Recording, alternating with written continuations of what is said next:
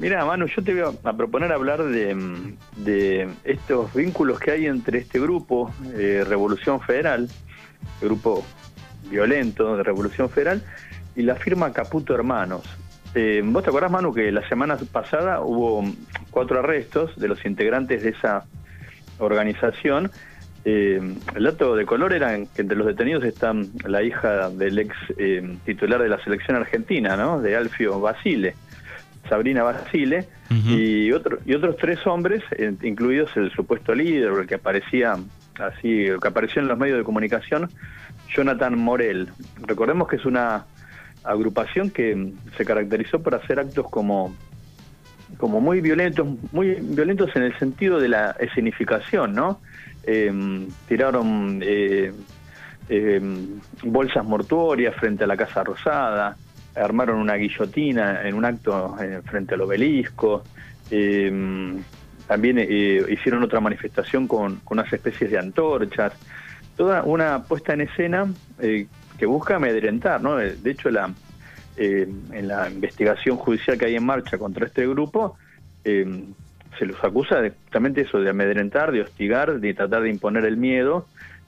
claramente ellos dicen que odian al kirchnerismo, y, entonces se los vincula con el atentado contra la eh, vicepresidenta Cristina Kirchner. Recordemos que una de las detenidas en la causa por el ataque a, la vicepresidenta, Brenda Uliarte, participó en algunos de los actos de, de Revolución Federal. Lo llamativo es que acá hay dos causas que corren por separado, ¿no? La causa del atentado la tiene la jueza Capuchetti y la causa en la que se investiga Revolución Federal, esto por amenazas, hostigamiento, discriminación la tiene otro juez, el juez Martínez de Giorgi.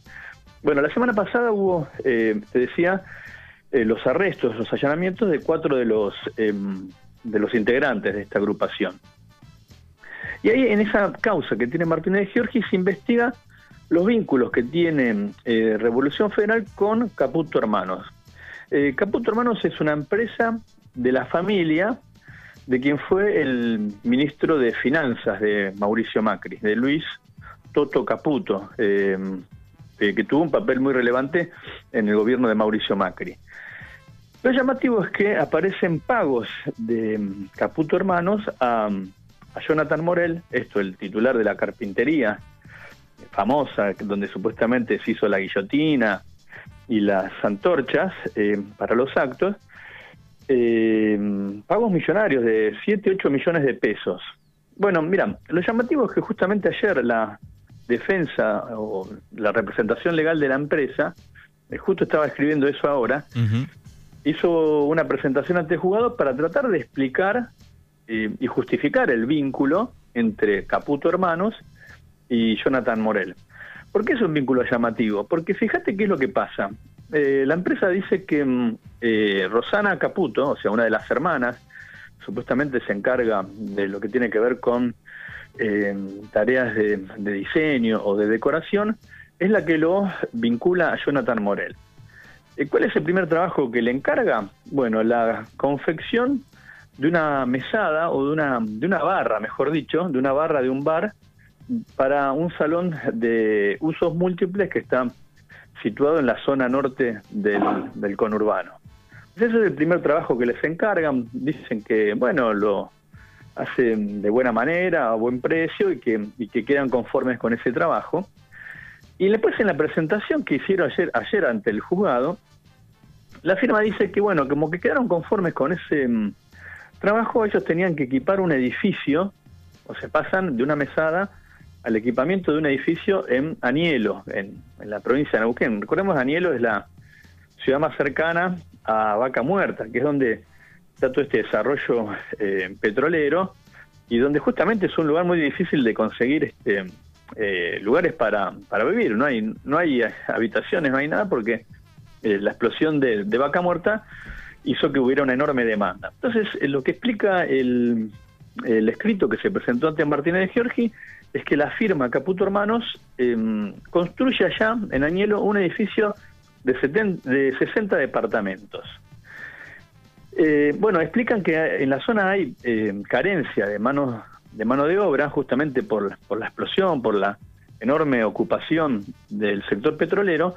Entonces que deciden hacer un, edificio eh, con este estilo que se llama de construcciones en seco, steel, steel frame, ¿no? que viste son esas construcciones con, con perfiles de, de acero, de aluminio y, paneles, y o sea, no es la construcción tradicional de hormigón, digamos, ¿no? Sí, sí. Eh, bueno, entonces que le encargan el edificio a una firma de acá en Buenos Aires y que esa firma, bueno, traslada todo el, todos los paneles, digamos, dicho vulgarmente para uno que no es un experto, y que construyen el edificio allá. Y que eh, una de las, de las tareas que tenían que era equipar también al, al, a los departamentos, bueno, con mesas, mesas de luz, eh, mesitas de luz, esas ratonas, y que ahí entonces le encargan a, a Jonathan Morel 144 eh, mesas de luz y, y, respaldos, ¿viste? Para los dormitorios, más algunos otros muebles. Bueno, ahí, por lo menos a mi juicio, sale, ya hay un dato un poco llamativo, ¿no? O sea, de una mesada de un bar, donde se muestran eh, las fotos, ¿viste? Una, mesada de madera maciza, a encargarle 144 eh, mesas de luz. los, abogados sostienen que, que Morel cumplió con el trabajo, que entonces como claro, era un trabajo tan grande, de la nada, viste, de una cosa es hacer una mesada y otra 144 mesas de luz. Eh, no sé, preguntémosle a cualquier carpintero de acá, ¿no? Si te sale un trabajo tan grande, ¿cuánto tiempo estás para hacerlo, no? Claro, o sea, pasó de, una carpintería chica, digamos, normal a, a esa cantidad. un trabajo mínimo, Manu, que es una mesada, que, que puede hacer cualquier carpintero, a una mesada a 144 mesas de luz. Esa es la explicación que ellos dan. ¿Por qué? Bueno, porque era ofrecía mejores precios, porque estaban conformes con, el trabajo eh, que había hecho antes esta, esta mesada. O sea, a mí me llama la atención un poco como decir, bueno, de la nada le encargas eh, un trabajo tan grande. Bueno, y que entonces, eh, efectivamente, supuestamente Morel y sus colaboradores les entregaron todas las, las mesas de luz y los respaldos que les encargaron y que esos fueron llevados en camiones desde, desde acá, desde la zona norte. La carpintería Morel está en la zona de Bulón, en la zona norte del conurbano, y que de ahí la llevaron a Anielos, en la provincia de Neuquén. Y pero que además aportan facturas de otras compras eh, que se hicieron para el equipamiento de ese edificio, no sé, que van desde cortinas, viste, lámparas, em, eh, otro tipo de muebles, a otras empresas, que vos ves la factura y te dan la impresión de que efectivamente son empresas con una eh, historia. Eh, en cambio acá lo de Morel, lo llamativo es que apenas tienen unas pocas facturas emitidas, eh, también hay otras facturas de, su novia o de su exnovia o de otros colaboradores que de la nada pasan a facturarle millones de pesos, una factura de dos millones o tres millones. si no me acuerdo mal, el número son ocho millones y pico en total, lo que mm, eh, la firma Caputo Hermanos le paga a Morel y a sus amigos, digamos, por la eh, supuesta confección de estas mesas de luz. Esa es la aplicación, te digo, lo estaba escribiendo ahora, eh, es la aplicación que da la empresa. Ante el juez Martínez Jorge para decir, bueno, sí, efectivamente nosotros tenemos un vínculo comercial con Morel, negamos de cualquier eh, manera que estemos financiando a, Revolución Federal, sino buscan este, dar una explicación de por qué eh, de la nada, digamos, de una mesa de un bar o de una mesada de un bar pasan a, contratarle nada más ni nada menos que 144 eh, mesas de mesitas de luz. esa es la explicación que da. Esto recordemos que los arrestos fueron la semana pasada. El juez negó las escarcelaciones de los cuatro detenidos. Así que ahora vamos a ver cómo sigue la, eh, la historia, ¿no? Es por lo menos llamativo. Esa es la explicación que da la firma. Bueno, el juez ahora tendrá que corroborar si efectivamente es cierto. Recordemos que eh, también el juez Martínez de Giorgi ordenó el allanamiento de las oficinas de, Caputo Hermanos, esto hace unos días nada más. La, eh, la, defensa de la empresa se quejan, dice nosotros ofrecimos llevar esa documentación, igual nos allanaron.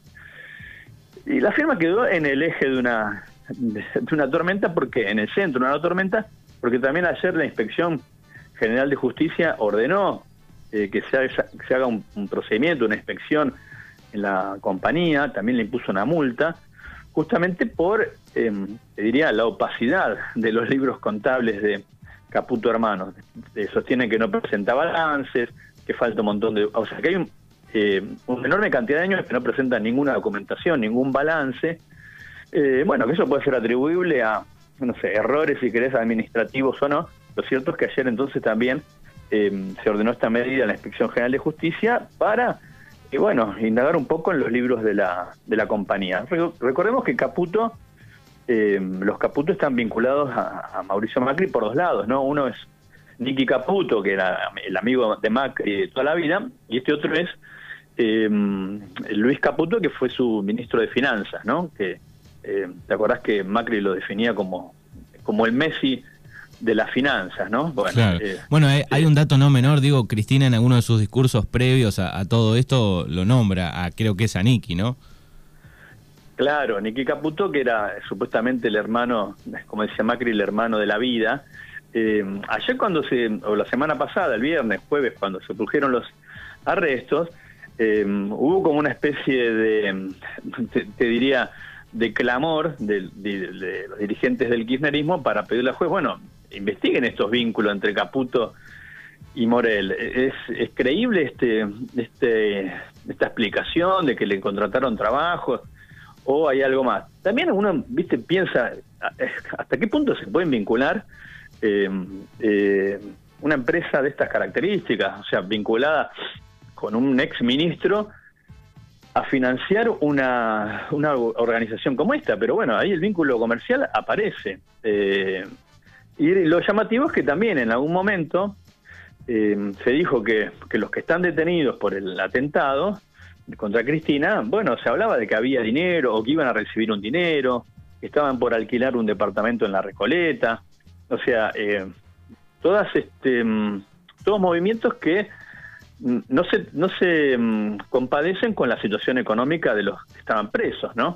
Eh, bueno, lo cierto es que ahora esto fue lo que presentó eh, la defensa o los abogados de la compañía, y ahora tendrá que ver el juez como por dónde sigue, ¿no? Eh, si llamará indagatoria a Rosana Caputo. En la presentación dice que fue ella la que contacta a Morel, eh, que, queda, que, su misión en, la empresa era esa, dedicarse al, a, la decoración y el equipamiento de los departamentos. Recordamos que son departamentos que se alquilan, ¿viste? Esto que te decía para eh, las empresas del sector petrolero que están allá. Y entonces que ella fue la que mm, los vinculó, que los contactó y que como habían quedado satisfechos con el primer trabajo, bueno, de buenas a primera le encargan eh, la confección de 144 mesas de luz. Bueno, que eso, digo, la, justicia lo, puede investigar y puede suceder que alguien tenga, ¿no? Algún, eh, es, raro, pero digo, bueno, puede, pero el tema es eh, si hubo algún aporte extra de dinero para este, ayudar a esta organización, ¿no?